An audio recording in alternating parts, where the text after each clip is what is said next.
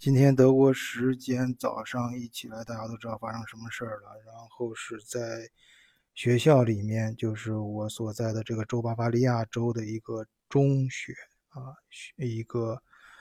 来自嗯乌克兰的同学跟一个来自乌鲁俄罗斯的啊他们的家庭的这样一个同学啊，就他们两个不同的家庭背景，然后两个同学打起来了。啊，就是学就是学生，你可以把它看成一个就学生正常的学生跟学生之间的打架，啊，但是发生在今天，啊，大家都知道今天早上发生什么事儿啊？然后是，嗯，学校呢就是德国老师那迅速把两个同学给拉开了，呃，劝开了，然后然后就没有想然后了，反正就这么个事儿啊。大家知道，呃，我我肯定就应该这么说啊，晚醉的。那个水平确实，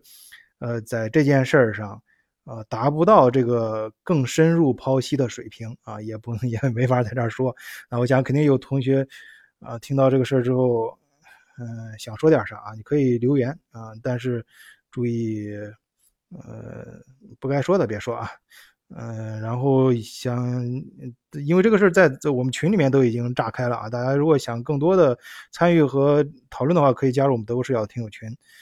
嗯，那我谈的这些呢，都是生活中的事啊，咱不是说国际国际形势啊，咱咱咱没有那个水平啊，去谈国际上发生的这些事实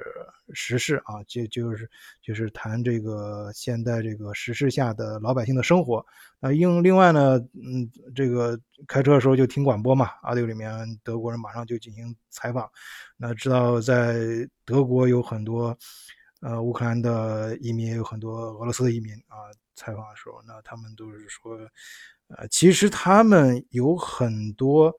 就是经过特，尤其是过去这一二十年啊，就是他们的亲戚很多都是